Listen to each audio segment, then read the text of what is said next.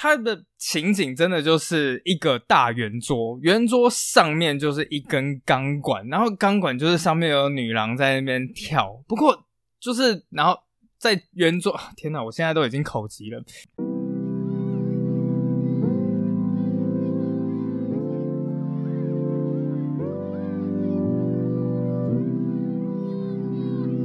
Hello，Good afternoon，大们，我 Helen，各位女士们、先生们，大家晚安。这里是神奇海狮，欢迎再次回到我的频道。大家有没有发觉这一次我的开头真的是比较雀跃？对，因为这个礼拜终于不用准备故事了。准备故事真的是比大家想象的还要难。好了，其实，在上一次呢，我们讲完了柯南道尔的最后一集。原本在这个礼拜，我是有新的东西要讲的，我真的不是没梗。但因为我这个礼拜真的是案子比较多一点，所以我后来就想一想，那就下周吧。所以这周我原本是打算要放自己一个礼拜的假的，对，就是好，我比较懒了。但是后来想一想，哎，不然就趁着自己生日的这一个礼拜，那就和大家聊一聊吧。所以我后来就在礼拜三的时候，在我自己的粉丝团放了说：“哎，大家有没有什么想要听的故事啊？有没有想要敲碗的这些东西啊？”我就把它抛出去，当然收到了很多很多的回复，在这边也就是谢谢大家。可是等到我回去看的时候，突然间发觉，哎，敲碗的人并没有到很多，但全部都是在问关于我自己个人的故事，对海狮的故事。然后有人讲说，哎，为什么海狮讲故事的时候会这么腔啊？那你德国求学的时候是怎么样啊？这一瞬间我才真的发现呢，原来我一直都以为。我是很常讲自己的故事，我甚至到最后讲，怎么每次都讲这种东西？但其实，在很多人眼中啊，我还算是诶非常陌生的。也就是因为这个样子，突然间让我想起来，我好像是真的没有在 podcast 解释我自己整个人的这一路走来的心路历程。所以呢，今天我们就话不多说，我们来讲一讲叫神奇海狮的炼成史吧。那在这一集的 podcast 里呢，其实我看了一下大家的问题，总共可以分成三大部分。首先第一部分呢，就是我是怎么一路走过来的，包括我是什么时候生的，然后大学念哪里啊，到德国去为什么会想要去念历史啊，诸如此类的。那当然啦，德国的生活里面有很多人会讲说，哎，我已经听过了，不好意思，等一下讲的全部都是各位没有听过的故事。好，那另外一个就是展望未来的部分，包括我从德国回来之后，我开始以这个历史普及为生。那我的商业模式到底是什么？我是用什么来赚钱的？那我接下来到底想要做什么？这个是第二部分。那再来就是第三部分。第三部分其实是我非常重视的一个部分，就是大家敲碗的历史啊。比方说啊，为什么海狮讲故事的时候可以这么强？那还有另外一个，我自己个人觉得很棒，他建议我写星座的历史。哎，这倒是蛮好玩的，就是你知道吗？从你看那种星座的起源，你就可以知道哦，你要怎么样去应对每一个不同星座的人，他们为什么会有不同的个性？其实好像真的是可以讲一讲的。那实情如何呢？我们就继续看下去吧。好，那在故事开始之前，我们当然也要念一下每一个人的赞助，还有他的留言。首先呢，第一个留言的是叫做 C H Lin，他说很有内容的节目，很多有趣且知识量丰富的故事，感谢你的分享。最近最喜欢的一集是捷克被苏联入侵的历史，非常精彩。哦，对，这一集大概也是在几个月前吧。那个时候我讲的是一九六八年的布拉格之春。那布拉格之春原本一刚开始，捷克他是有想要自己去民主化的，但是苏联那个时候对他们的反应就是整个坦克直接开过去。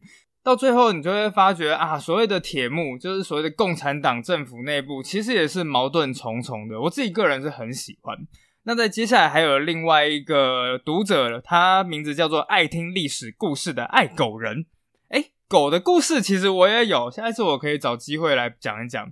他说：“谢谢海狮分享 Nicholas Vinton 的故事，让我对人性还不完全失望。”说到这一件事情，其实就让我想到有一个很有名的叫做腓特烈大帝的，他是普鲁士一个非常有名的国王，他本人也是一个非常喜欢狗的人。他的一句名言就是。每当我接触越多的人，我就越爱我的狗。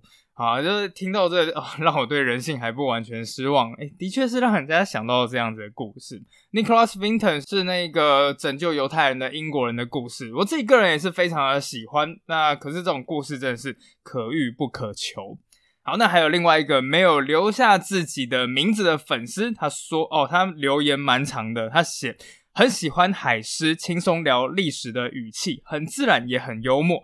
我也有向学生推荐你的频道哦，尤其是即将面临会考的国三生，感觉孩子们很需要考前舒压一下，而且让学生透过小故事的方式了解历史，不仅能跳出书本框架，学习用不同角度看历史，一定会发现课本之外的历史其实是很有趣的呢。我们期待你的新书哦。谢谢谢谢，应该是一位老师吧。其实我那个时候也有想过，哎，我要怎么样结合我自己的历史故事，然后来帮助这些国中高中生的学生。事实上，这也是我开始做这个 podcast，或者是我做历史普及的初衷。我之后可能会列出一张清单吧，比方说，你想要看古希腊史，你就听哪一天哪一天哪一天的 podcast；你想要听罗马史，你就听哪一天哪一天哪一天的 podcast。好，那还有另外一位粉丝叫做胖妮，妮是女字旁的那个妮。他说，礼拜一最期待的床边故事，今年周更频率正常许多，帮海狮拍手，期待有更多的历史借由海狮先生呈现给我们。对，今年周更的本，今年周更的频率正常许多，居然用的是“正常”这两个字。好啦，其实也对，就是。理论上来讲，真的应该要每周就这样更新一次。这一次呢，我也是真正就是很努力的去开始周更。那真的也在这边就非常的谢谢大家有赞助的，有些有各种帮忙的，那就谢谢大家，请继续支持海狮说。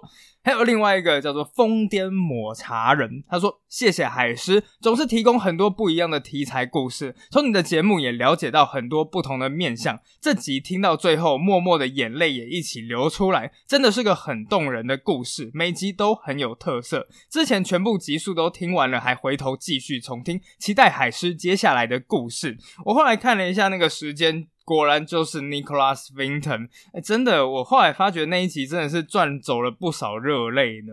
好，那这一次的留言就到此结束了，那我们就开始吧。好，那第一部分最多人问的就是我的生平了。呃，我的生日六月十四号。嗯，有人问说，就是历史上有没有什么六月十四号是什么大事的？我后来看了一下，我不止人生无聊，我连这一天在历史上都很无聊。嗯。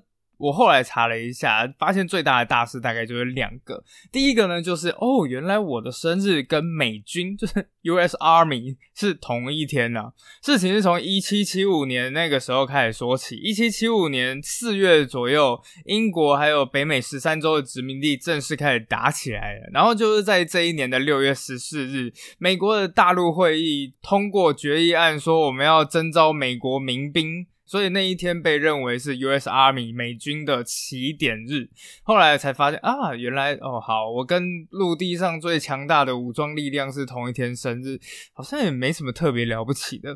然后还有另外一个蛮了不起的，就是两年之后，那个时候好像已经独立成功了。他们决定要设计一个关于自己的旗帜，然后也就在一七七七年的六月十四号，他们就决定说：“哎，我们要设计一面美国国旗。”后来出现的就是星条旗，所以我的生日跟星条旗是同一天。好，那大概就是这样子，两个很无聊的小故事献给大家。下一个问的就是成大是哪一级的？我原本一刚开始读的就是私立的学校，人生里面唯一一个读的公立学校，除了我的小学以外，就是我的大学。大学我在成大念的是历史九七级。你知道吗？我原本真的觉得我毕业才没多久，一直到我几年前回去，那时候大概成大六月左右吧，我看到了一个横幅，写说“恭喜成大一零七级毕业典礼”。那一瞬间，我才发现，天哪！小我十届的学弟学妹们，如今居然都已经要毕业了。那一瞬间，我才发现，天哪！我真的是已经老了，真的，时间过得是非常快的，小心一点。好，那就接下来就是问在德国读书的故事。那有一个人问啊，就是在德国是不是免学费的？其实说真的，免学费这个要看各邦的规定。呃，德国有十六个邦，每一个邦的教育体系其实都不太一样。通常啊，如果是比较南边的，会是比较需要收学费的。那北边的话，比方说我读了汉堡，至少在我读书的时候还是不用收学费的。他的一年只需要收一个就是学杂费的东西，但这学杂费包含了你的学生证，学生证同一时间也是你的车票。只要有了这一张学生证，你在那个邦里面，不管是搭什么车，除非你搭高铁，高铁要钱，但其他全部都不用钱。所以很多德国的大学生就会拿那一张票，三不五时就到外面，然后去旅游啊，或者是什么之类的。那在汉堡比较吃亏的一点就是，德国十六个邦里面，只有汉堡、柏林，还有另外一个叫做布莱梅，他们三个叫做城市邦。对，就是一个城市就是一个邦。所以，我们汉堡是被另外一个叫做 Niedersachsen 下萨克森这样子团团包围起来。下萨克森最大的大学叫做汉诺威大学，汉诺威大学的学生票可以来到汉堡找我们玩，但是我们汉堡大学的学生票却不能到汉诺威那边去找他们。然后让我觉得，哎，为什么会这么不公平啊？那还有另外一个问题是，那目前只承认到台湾的高中学历吗？没有这一件事情，其实很久很久以前就已经没有了。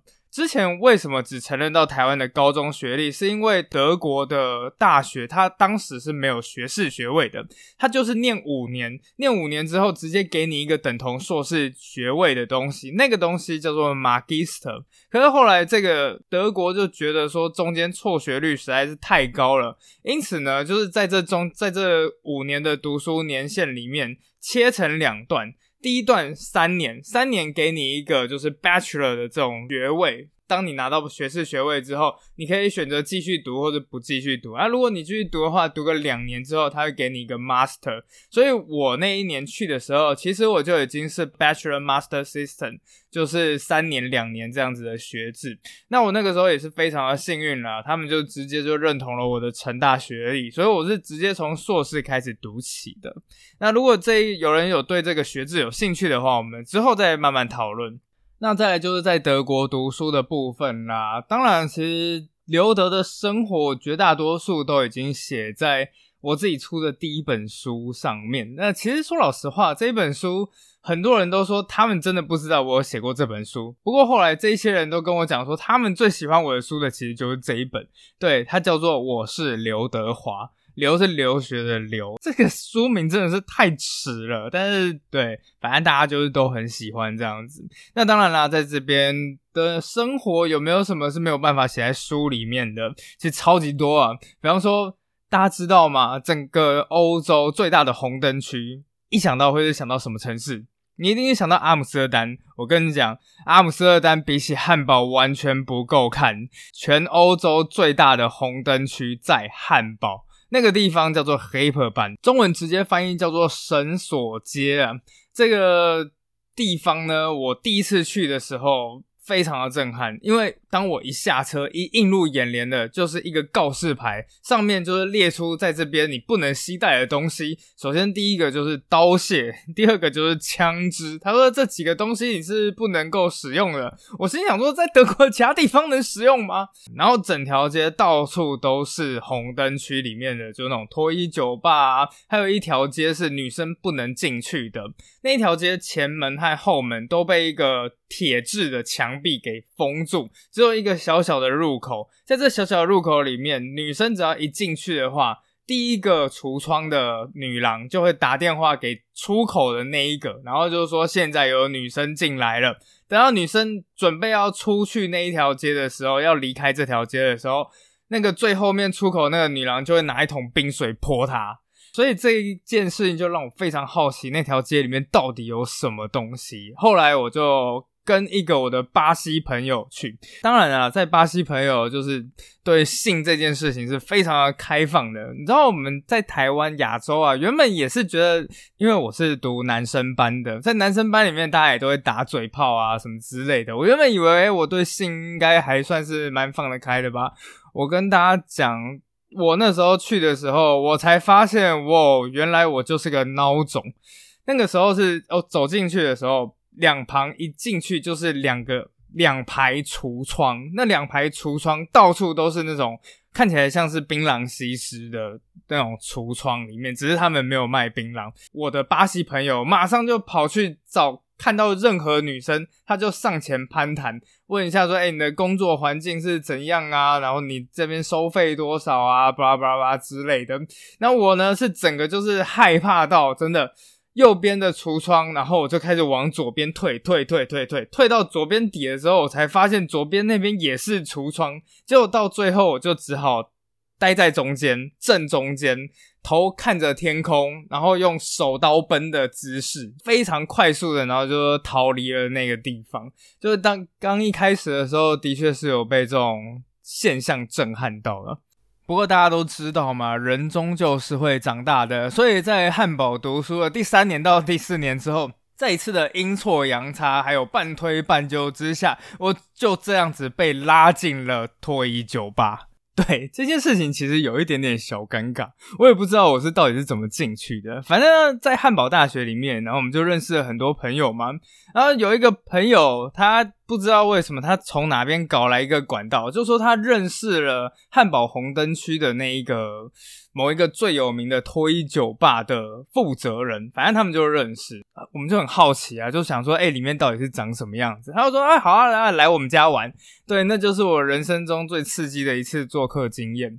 好，事情是这个样子的。那个时候，我们就走到了绳索街里面的一个最有名的脱衣酒吧，它叫做 Susie Spa，苏西的酒吧。一走进去呢，其实原本来讲啦，走进去应该就是要付门票钱。那门票在那一个年代里面是付三十五欧元，大概就一千三百多台币，也不算是太贵。但是，对，就是对当时的穷留学生来讲，我也是付不起。不过那个时候呢，我们就是拿到了一个特价嘛，那特价就是五欧元，对，就是从三十五欧元变成五欧元，大概就是一两百块台币这样子。那我们就这个样子开始了我们的校外教学。一去看的时候，哇，它的情景真的就是一个大圆桌，圆桌上面就是一根钢管，然后钢管就是上面有女郎在那边跳。不过就是然后。在圆桌，天哪！我现在都已经口急了。就在圆桌旁边，就是围绕着各式各样的男生。你知道，那男生看起来就是一个个痴汉脸之类的。那个圆桌是会旋转的，所以在台上跳的这一个女郎们，她是可以看得到每一个顾客的。好，那时候我就一坐进去，我很显然就是里面最菜的那一个，所以女郎马上就看到我之后，然后就爬到我面前，然后接下来就开始讲说：“嘿，你是怎么样啊？呃，你现在紧张吗？什么什么之类的。”结果旁边的所有德国男人全部都在我旁边鬼哭狼嚎，就是好。但除了看以外呢，有没有就是其他的，就是 service？对，其实是有的。我们后来一进去之后呢，我们要换一个东西，叫做代币。代币他们在德国那边叫做 dollar 啦，反正就是美元的意思。但是它其实就是一个纸钞代币。那这个时候就会有一个问题啦，为什么一定要用代币纸钞，而不是用真正的真钞就好了？我后来才知道，原来那一些。代币纸钞是有缘故的，因为等到到最后，你就看到台上的这一个女生还不错，你想要就是给他一点小费的时候，你就可以举手，然后他接下来他就会过来，然后过来之后，你可以把那个代币塞在他的任何一个地方，就是有有一些是穿着胸罩啊，有些是穿着内裤，然后你就可以把它就是这样子塞进去，这样子，对，天哪，好害羞。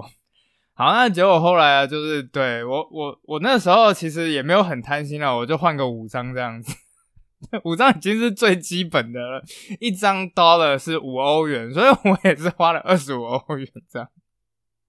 好，那那个时候就我非常的紧张啊，我后来就是给了一个女生一个小费这样子，我后来才知道，给小费之后呢，他会给你一个特别服务，特别服务有可能就是把你的脸，然后就是埋进胸口这个样子，或者是对 something like that。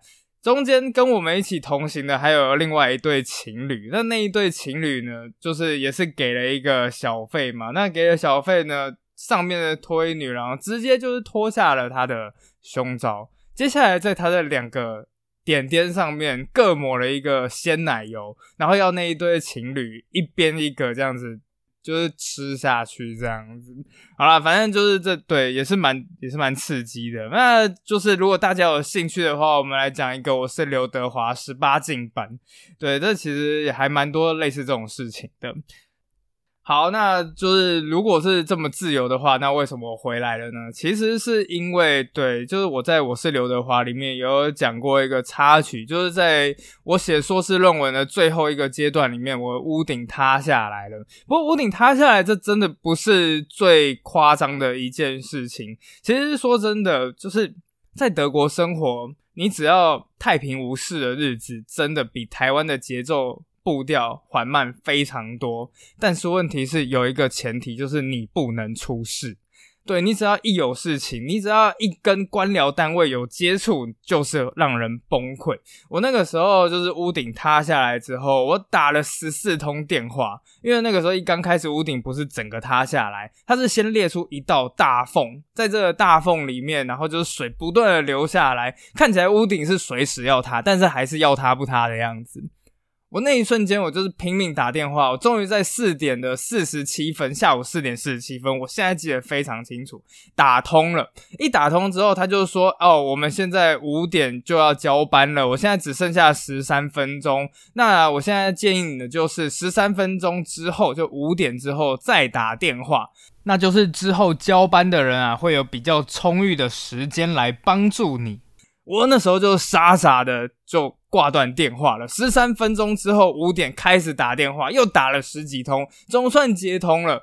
接下来就一跟他讲这个问题之后，就是换班的另外一个人马上就说：“哎，你怎么不在五点以前打电话？就是五点以前我们才能够处理这件事情啊！五点之后我们啥事都没办法干啊！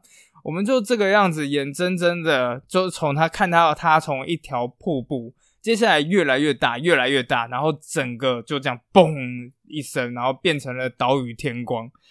反正就是那个时候，真的是发生了很多事情啊！每一个就是在那边到处的推脱。后来我就说：“你这个样子，我真的是，我现在正在写论文，拜托你行行好，帮帮我吧。”那个租屋公司直接就冷冷的回答你一句：“你写不出论文，不是我们的问题。”对，就是他，他们公司出了一个这么大的包，他们把自己的房屋，然后就是租给了别人，结果自己的房屋整个都快塌了。接下来他就说：“哦，这不是他们的问题。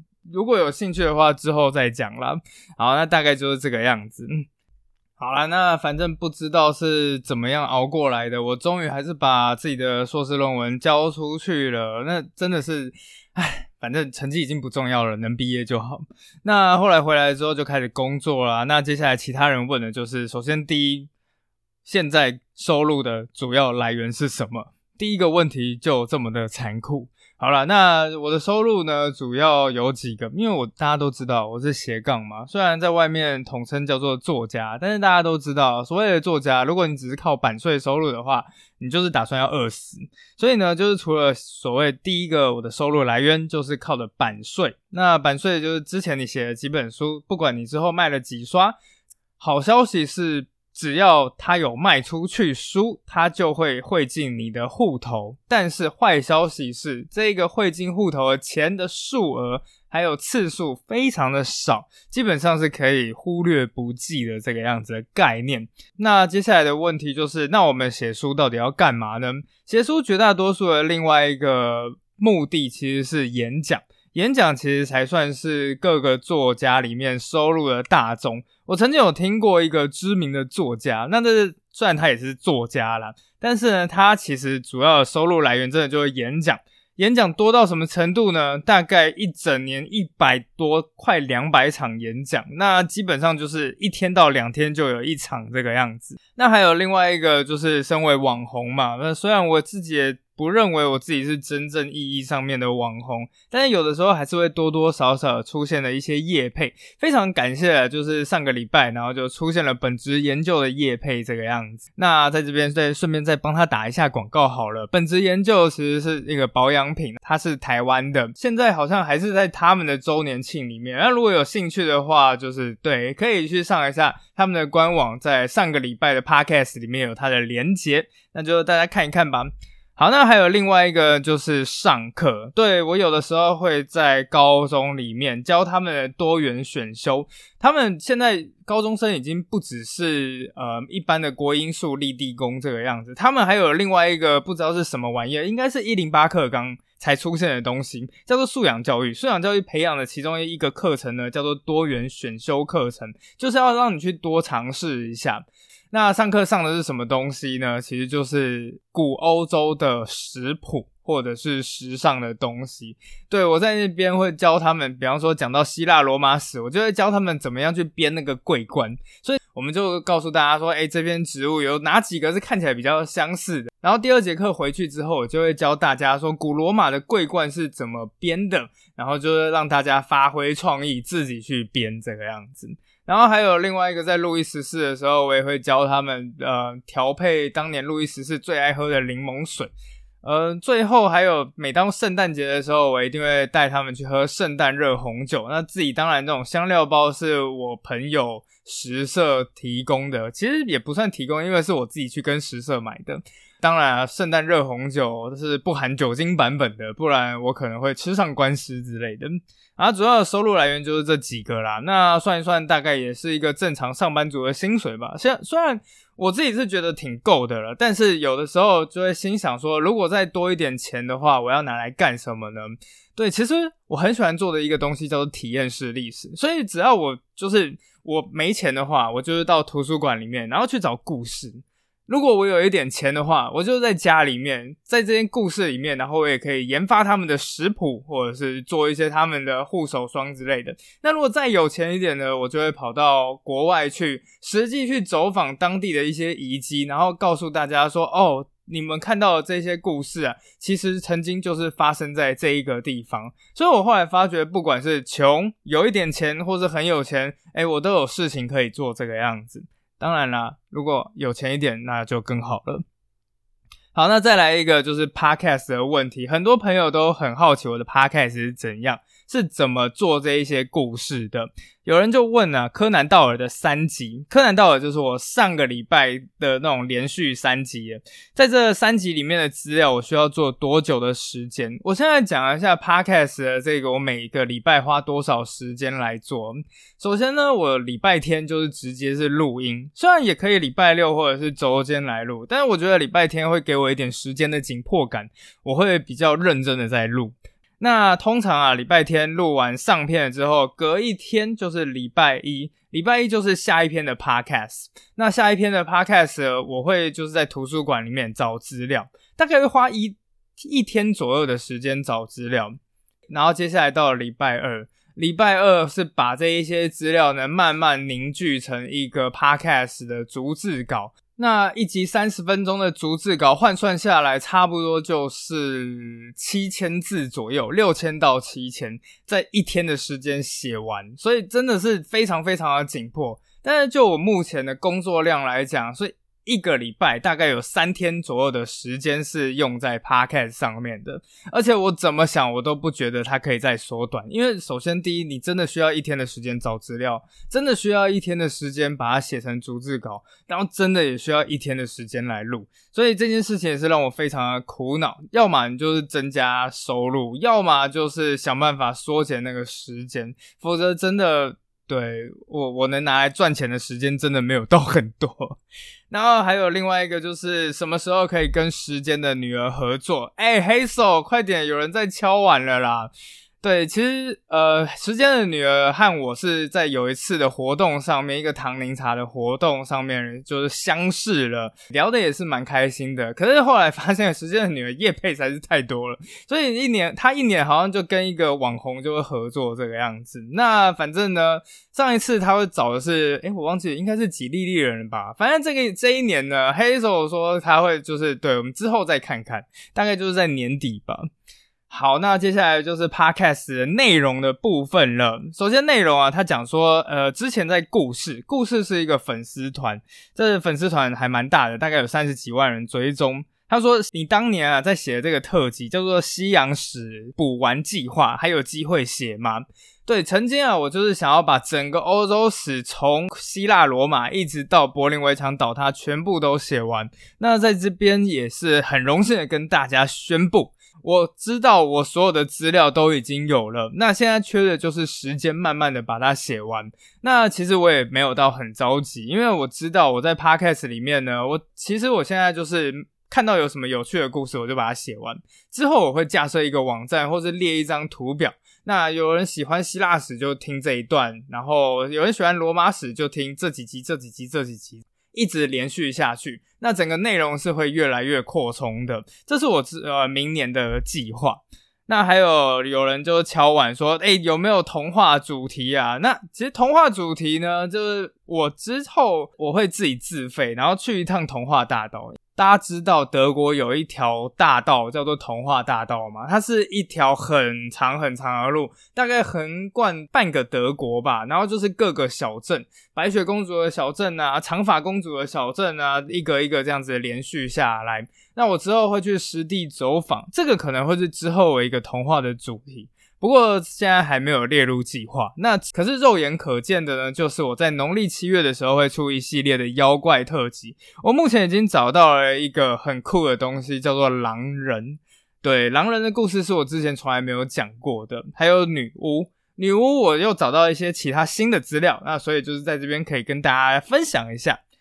还有啊，就是一个我觉得还蛮酷的，他就说有没有要针对你不爱的星座应对的历史人物做几篇文章啊？这个突然间给了我一个 idea，因为我的老婆师婆其实是一个非常喜欢星座的人，她有一次就建议我说：“你不要再写那些历史人物或者什么之类的，你直接就写星座，对，就是从星从历史上面的星座，然后来写一下说，哎。”应对这一些星座的人的时候，是怎么样才有正确的打开方式？我曾经是有这个样子想过，要不要讲一个这样子的特辑？对，所以这个我还在考虑之中。好，那大概是这个样子啦。好，那最后一个问题啊，是会推出佛教主题吗？这个我可能还是要再想一想。就是对，因为这毕竟跟亚洲比较有关系，然后所有的宗教议题啊，都是一个非常非常高深的，处理起来都蛮复杂的。你要是不小心，你就会踏进一个地雷里面。所以如果要出佛教主题，我会直接倾向去找对宗教真的去有研究的人，然后去用一个访谈之类的来处理这个样子。好，那差不多就是这个样子吧。不晓得大家对哪一个 part 比较有兴趣？那如果有兴趣的话，就在下面留言给我。我们就下次再见啦，拜拜。